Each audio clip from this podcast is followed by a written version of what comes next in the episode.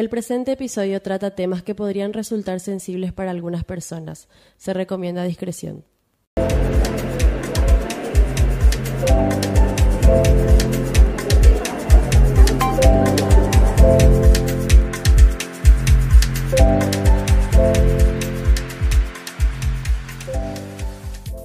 Este episodio va dedicado a todas las mujeres que se encuentran luchando contra el cáncer de mama. Desde Entre Gente les deseamos una pronta recuperación. Hola a todos, bienvenidos a otro episodio de Entre Gente. Les hablan Ana y Luján. Este episodio es muy importante para nosotras y le pusimos mucho corazón, mucho amor y esperamos que ustedes también les encuentren lo especial a este episodio. Como dijo Ana, este es un episodio muy importante porque tenemos tres testimonios de mujeres valientes que han luchado contra el cáncer de mama. Dos de ellas las contactamos a través de la Fundación Apapache y pude hablar con ellas personalmente, por lo cual estoy muy agradecida que nos pudieron dar su tiempo y compartir sus testimonios. La tercera mujer es mi querida tía, a quien admiro mucho, que también se animó a compartirnos su testimonio y vamos a agregar los audios que nos mandó al final de este episodio. Esta es la historia de Adita Zamudio. Adita Zamudio se enteró que tenía cáncer a los 40 años. Hoy, a los 49, ya con 8 años de lucha, le dieron el alta definitivo. Cuando inicialmente se le detectó la enfermedad, Adita estaba recién separada y no tenía recursos económicos, por lo que decidió quedarse sin tratamiento durante seis meses. En aquel tiempo, acá en Asunción, ni un paracetamol se conseguía gratis, dijo Adita. Cuando recién me diagnosticaron, lloré, pataleé, pero al día siguiente me fui a trabajar. Salí otra vez adelante, por mi familia, por mis compañeras de trabajo, que me apoyaron en todo, y mis hijos, con todita. Desde el momento que te, que te dicen que tienes cáncer, uno no espera despertar al día siguiente, dijo Adita. Así vivió durante esos seis meses sin tratamiento, el día a día, gracias a sus hijos y a sus compañeras de trabajo, que le hacían vivir todos los momentos al máximo. Luego de esos seis meses, el ex marido de Adita, que vivía en Argentina, decidió llevarla allá para seguir sus tratamientos. Fue muy difícil pasar por todo prácticamente sola, pero lo que más me afectó fue el cabello. Yo no tenía espejos en mi casa en esa época. Es algo terrorífico agarrar tu pelo y que se te caiga. Además, que yo no tenía el pelo, yo tenía el pelo lleno de rulos y bultuoso. Me costó mucho superar eso y lo hice después de mucho tiempo con la ayuda de psicólogos, la oncóloga y psiquiatras. Después del cáncer la vida se ve más bella. Disfruta el día a día dejó un mensaje a Dita. Esta es la historia de Brígida. Brígida Mareco se enteró que padecía de cáncer en 2018, solo unos días después de su cumpleaños. Se encontraba junto a su esposo, quien fue un gran apoyo para ella durante su cirugía y tratamientos. Aún así, sintió mucho enojo. Buscaba culpable en todos lados, contó Brígida. Yo ya hacía unos meses que sentía un bulto en mi pecho, y no iba a consultar porque soy mamá, siempre andé detrás de mis hijos y con la vida agitada que llevamos dejé pasar. Entonces decía, ¿por qué nadie me dijo que vaya al doctor? Brígida comenzó con sus tratamientos, lo cual a veces fue complicado, ya que es difícil conseguir turnos o a los medicamentos son costosos en los hospitales públicos. Inclusive muchas veces equipos médicos se encuentran inhabilitados, por lo cual la espera para ciertos estudios es de meses. Especialmente la situación se agravó con la pandemia. No fue hasta principios de este mes que todo se normalizó.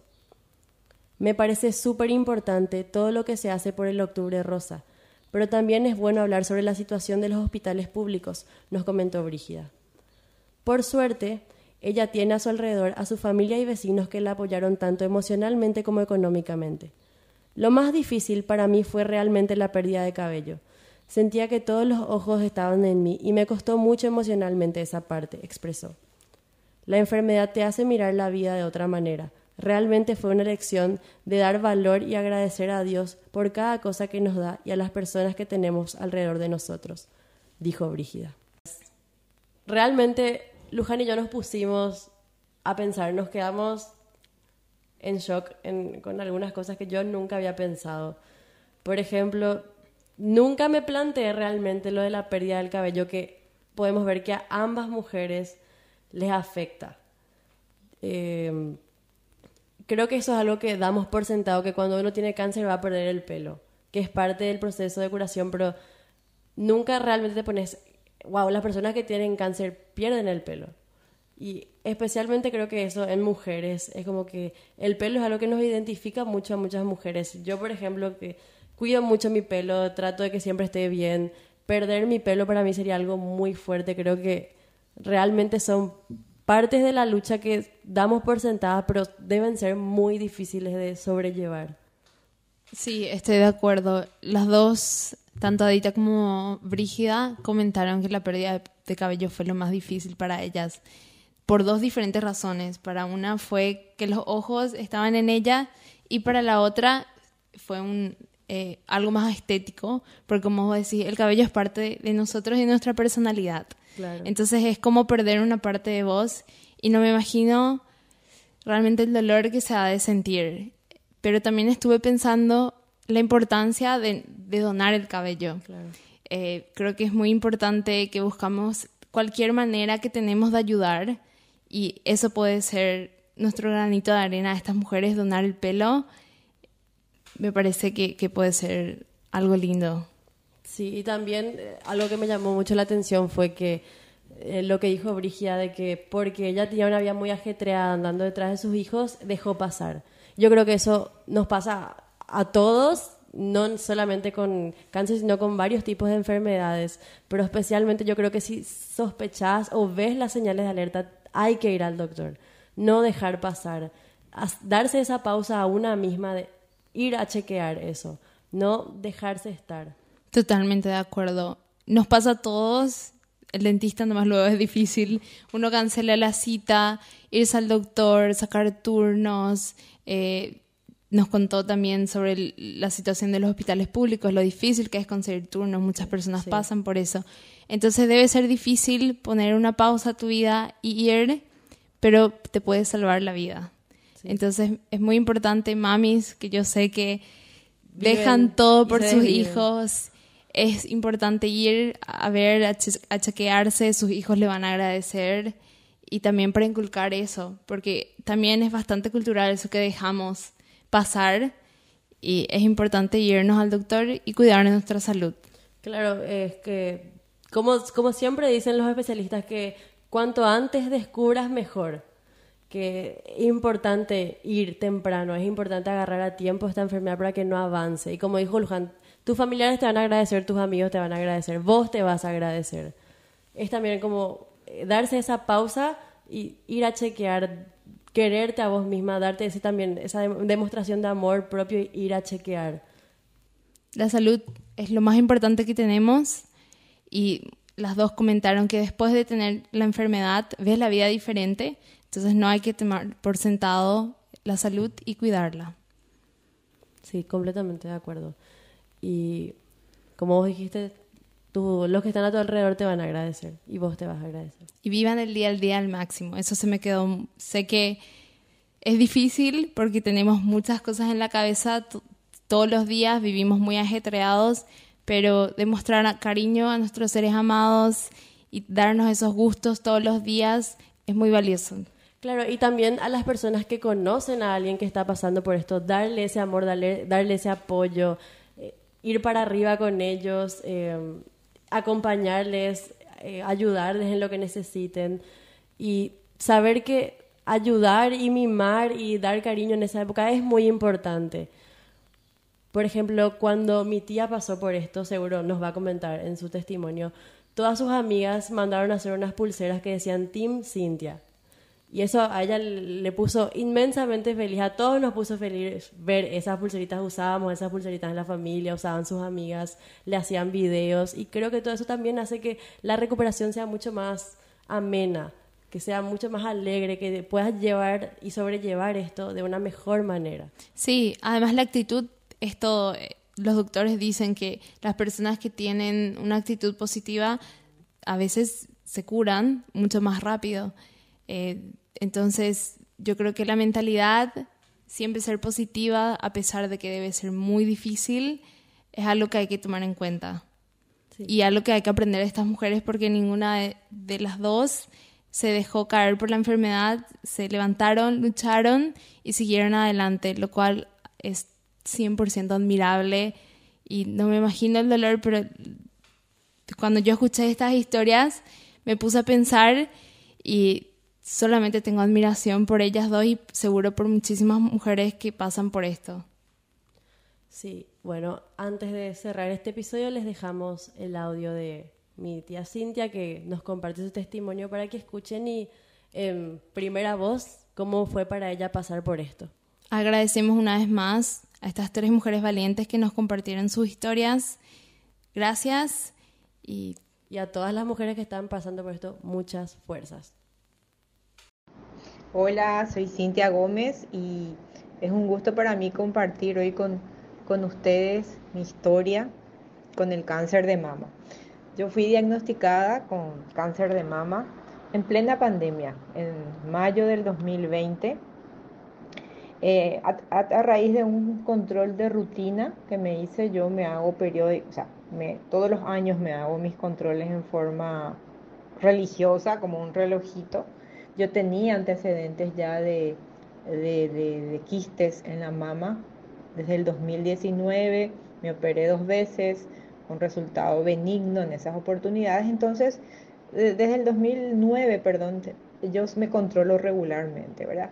Por la pandemia en el 2020 justamente retrasé un poco hasta que un día algo me levantó y me dijo, te vas a hacer, no importa, pones tapabocas doble, triple y te vas. Era todavía una época en que se estaba saliendo de, de aquel encierro tan fuerte que tuvimos en marzo, abril, eh, que se recomendaba luego no ir a hospitales, no ir a centros de diagnóstico, etc. Entonces, un día algo o alguien me, me hincó de la cama al despertarme me dijo, tenés que irte. Bueno, así fue que me hice mis, mis controles anuales en, esa oportunidad y la mamografía vino con un resultado es de, alta sospecha de un tumor maligno. Em, hablé con mi mastólogo enseguida, el que me trata hace muchos años, le mandé el resultado y me dijo, te espero mañana en el consultorio. Me fui al consultorio, obviamente me dio estudios adicionales, punciones, biopsias, que confirmaron absolutamente el hallazgo de que era un cáncer, ¿verdad? Em, yo estaba sola cuando él me confirma la noticia, si bien de alguna manera por la cara de él yo sabía que podría ser algo malo esta vez. No pensé que fuera a ser, ¿verdad? Entonces, hasta el último momento que fue con el resultado de la biopsia, cuando él me, me, me, cita y, me dice formalmente si tenés un cáncer. Em, y yo le escuchaba, yo me quedé quieta, sentada, estaba sola con él en el consultorio y le escuchaba. Y todo lo que me iba diciendo yo le escuchaba, no atiné a preguntarle nada. Mi cabeza estaba en blanco en ese momento. Em, y me dice, bueno, te vas a hacer una mastectomía bilateral, eso quiere sacar los dos, ambas mamas, te vamos a hacer una reconstrucción en el mismo momento, luego te vas a ir al doctor tal, que va a ser tu oncólogo, él te va a dar probablemente sesiones de quimioterapia y luego vas a tener que hacer radioterapia y, nada, vamos a pelearle con todo, me dijo. Yo sin reaccionar. Salí de ahí, eh, me subo al auto, le escribo a mi marido, le digo, pasa esto. Y bueno, ahí empieza un proceso interno de interno y externo, primero con la pareja, después con los hijos. Realmente lo primero que uno piensa cuando recibe esa noticia o eh, cuando empieza a digerir esa noticia es eh, me puedo morir. O sea, la muerte como nunca antes se siente cerca, se siente real, se siente como una posibilidad. Obviamente ninguno sabemos cuándo nos vamos a morir, claramente, pero con ese diagnóstico de cáncer realmente es lo primero que viene a la cabeza. Si bien probablemente el, tu tipo de cáncer o el, el estadio de tu cáncer no sea avanzado, nada, uno piensa en la muerte. Y en mi caso pensé en la muerte y en mis hijas. Yo tengo tres hijas, la, 21 eh, tiene la más grande hoy, 5 tiene la más chica hoy. Y quieras o no, el hecho de tener una nena de 5 años, eh, en ese momento tenía 3, eh, y, todo lo que iba a tener que atravesar me, me, trabajaba mucho, me, e, era lo único que me hacía llorar. Yo no tuve grandes crisis de llantos así eh, ni sentí, no me sentía mal por mí, sino por los que me rodeaban y iban a tener que vivir ese momento o atravesar conmigo la tormenta, ¿verdad? Y sobre todo mi chiquitita. Eh, yo pensaba en ella, pensaba que no iba a tener pelo y cómo ella me iba a ver. Todo era función de cómo a ella le iba a afectar de la mejor manera posible. Bueno, lo que sí es que eh, nada, se, programa la cirugía y empieza el proceso, ¿verdad? Cirugía, unos días de descanso, luego viene la quimio. Eh, hice 16 sesiones de quimioterapia em, y luego 25 sesiones de radioterapia. Fue un proceso, un, proceso de tratamiento que duró de julio 2020 a marzo 2021, prácticamente 7, 8 meses, ¿verdad? Em, debo decir que soy de las afortunadas y de las agraciadas en este país, eh, que no necesité recurrir ni a préstamos, ni apoyadas, ni a nada de eso para, para solventar todos los gastos del tratamiento, porque el seguro médico privado que yo tengo, yo tengo IPS y también el seguro médico privado, el seguro médico privado me cubrió lo que fue la cirugía de, de la mastectomía, me cubrió las 16 sesiones de quimioterapia y sí para la, la radioterapia usé mi seguro del IPS. Entonces realmente en, en, lo económico a mí no me representó un desafío todo el tratamiento. Sí, yo tengo que tomar por 10 años una medicación diaria que, que, que sí tiene un costo relativamente alto. Eh, pero no imposible, no estamos hablando de esos costos que uno suele escuchar en, tratamientos de 20 millones la ampolla, 15 millones la pastilla, no, no, no, eh, mucho menos, mucho más accesible, ¿verdad? Entonces, gracias a Dios con el trabajo podemos hacer frente y cubrir eh, todos los gastos que devienen de, lo que es un, estar en tratamiento y en los controles, porque obviamente al salir del tratamiento fuerte, digamos, uno queda con controles periódicos cada tres meses al comienzo, luego se va, se va estirando un poco más a seis meses. Yo actualmente estoy en ese momento. Pasaron dos años de mi cirugía, que es como el punto inicial del, proceso. Y, nada, estoy con tratamientos cada seis meses. Entonces, de a poquito es ir ganando tiempo eh, y obviamente rezando y pidiendo a Dios que, que la curación haya sido total y que no haya una recaída, ¿verdad? que es el riesgo de, estas cuestiones. Así que desde el punto de vista económico fui muy bendecida.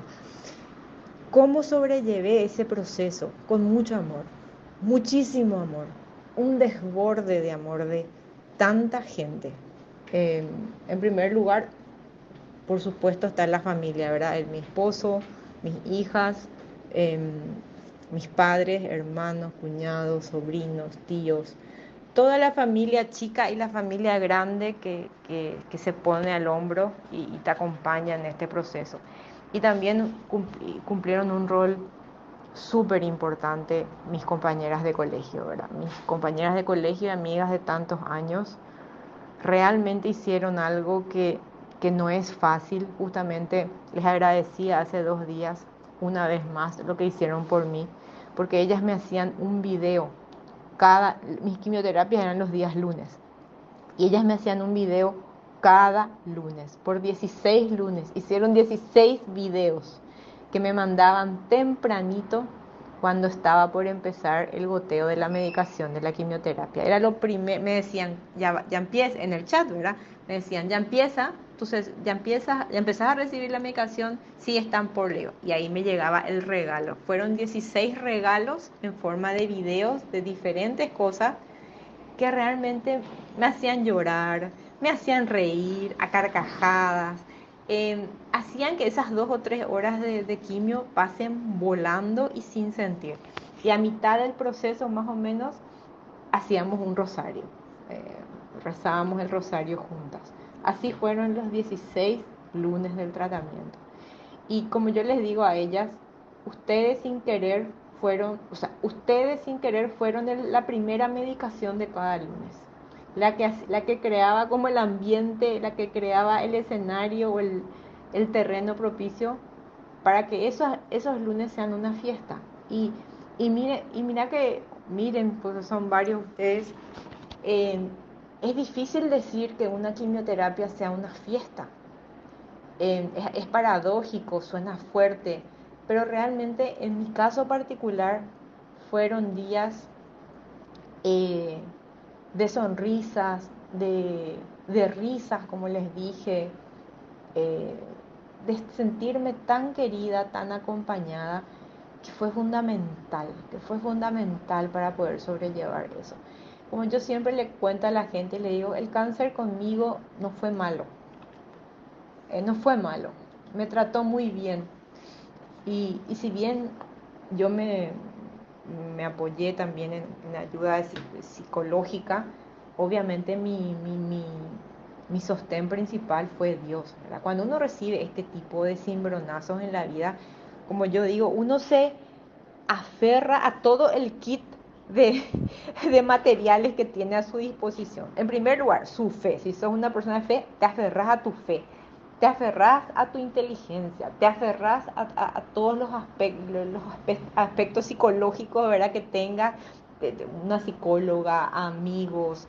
Eh, uno echa mano a lo que tiene a su alcance en base a lo que es como persona para for fortalecerse, para llenarse de energía, para que, eh, para que el miedo no, no te coma. Porque cuando recibís la noticia, vos te sentís una cucarachita y le ves al cáncer, al señor cáncer, como un monstruo que te tiene aplastada bajo sus pies. Esa es la primera sensación. Y, yo la sentí. Y de a poco fui cambiando eso. Fui cambiando y dije, no, vos no sos malo, vamos a ser amigos, vamos a llevarnos bien. Y eso un poco va de la mano de una frase que, me habían dicho en ese momento, el tamaño de tu monstruo depende del miedo que le tengas. Y, le, empecé a dejar de tenerle miedo al cáncer y a, todo lo que conlleva eso. Y, empecé a sentirme más tranquila, eh, siempre de la mano de Dios, siempre guiada, eh, poniéndome realmente en sus manos y, ofreciéndole todo como como, ni siquiera como un sacrificio, ofreciéndole como parte de la vida y entendiendo que, que, tal vez esto pasó para que algunas cosas cambien, tanto en mi vida personal como familiar. Y, y nada, yo, yo de alguna manera creo que, que vino para bien, ¿verdad? Que vino para bien, porque como es una situación tan límite, te hace replantear muchas cosas. Así es que eh, yo me terminé mi proceso de tratamiento fuerte, digamos, amigada con el cáncer. Nunca realmente le culpé a Dios y tampoco me pregunté por qué yo. Eh, porque estaba convencida de que si a mí me tocaba era para algo bueno, era por algo, porque algo había que cambiar. Y, y realmente transcurrió bastante bien todo ese proceso. Eh, obviamente me quedé peladita, pero yo eh, me, hice una peluca inclusive que nunca usé. Yo estuve todo el tiempo, es más, eso le digo a mis hijas, ustedes saben que ahora miro las fotos de, ese momento y veo que estoy pelada, o sea, tenía huecos en el pelo, no me quedé rapadita, rapadita, pero tenía muy poco pelo y cortito y el pelo cuando uno está en tratamiento del cáncer es diferente, es feo, es, es, es como para, es un pelo diferente, ¿verdad? Y hoy miro la foto y sí me doy cuenta que tenía huecos pelados en la cabeza, pero yo me miraba en ese momento y no veía. Yo me veía con pelo, me, me consideraba una re fashion de pelo corto, una, no sé, una persona con un pelo muy, un corte muy moderno, ¿verdad? Y había sido, estaba re pelada. Pero esas son las cosas, aparte tocó verano, tanto si te pones gorritas que tenía porque me prestaron, o la peluca que me hice hacer, eh, incluso mi propio pelo, yo me corté bastante corto antes de empezar la, la quimioterapia para que no sea un, un, shock muy grande, sobre todo a mí, para mi familia, ver esos mechones de pelo en el piso, que, que es lo que se ve, porque realmente una vez que uno empieza el pelo se cae rápido y a mechones, solo que en mi caso, como tenía bien cortito, se caía un pelo cortito que, que, que, no, que, no, que no lastimaba la vista, ¿verdad? Que no generaba así mucho, mucha sensación de, ay, qué terrible. Entonces, em, nunca usé, nunca usé peluca, nunca usé nada. Yo estaba ahí con el pelo, con el poco pelo que tenía y empezó y después una vez que termina el tratamiento crece volando, crece volando, es increíble. Obviamente cejas tampoco, eh, perdí las cejas, eh, perdí las pestañas y, todo vuelve rápido, todo, todo se pasa y vuelve muy rápido esa parte estética, ¿verdad?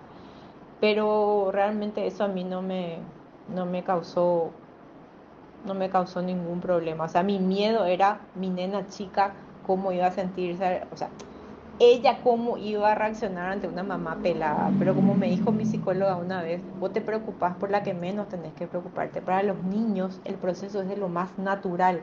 Y tal es así que ella hoy me dice, mamá, quiero cortarme cortito como vos tenías antes, ¿verdad?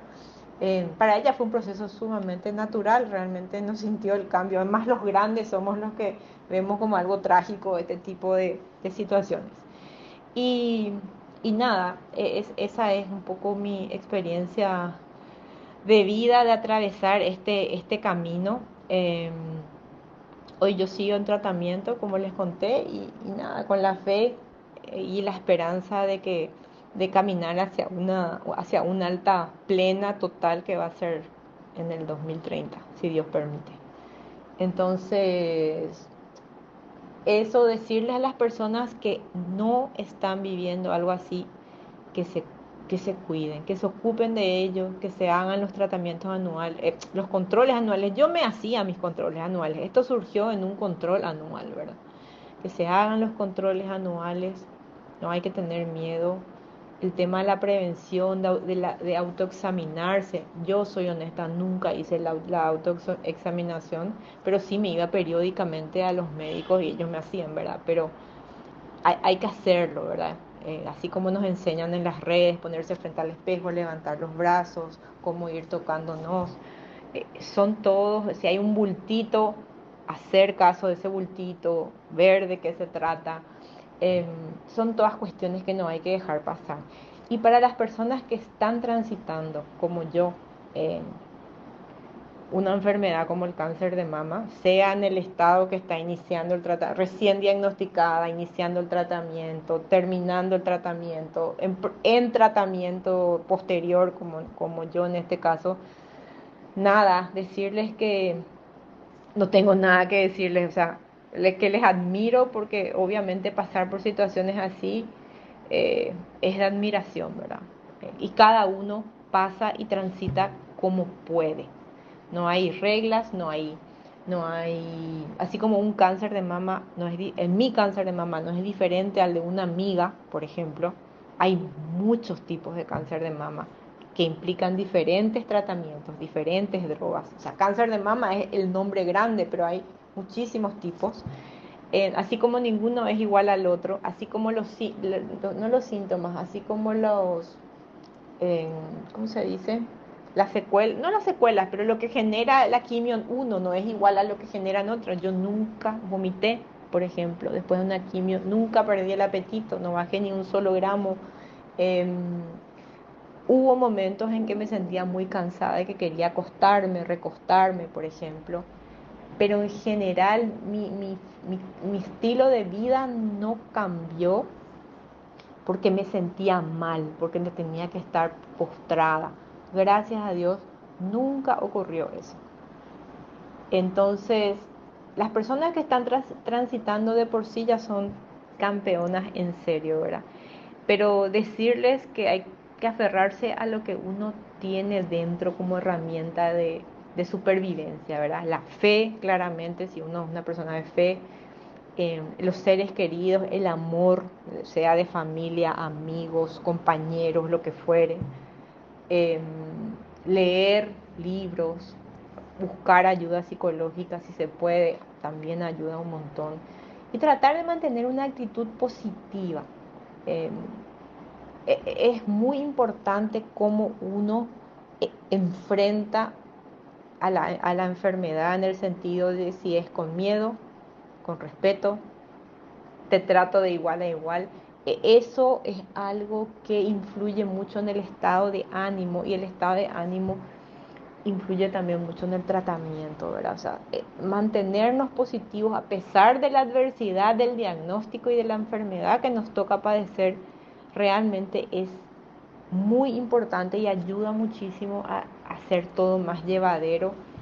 Y algunos dicen inclusive hasta la sanación. E, eso no sé, puede que sí, creo que sí influye, pero obviamente hay medicina también de por medio y es como que un es algo integral que tenemos que poner nosotros como pacientes, como enfermos en nuestra parte, la medicina hace lo suyo y la gracia divina termina de completar el, el trabajo.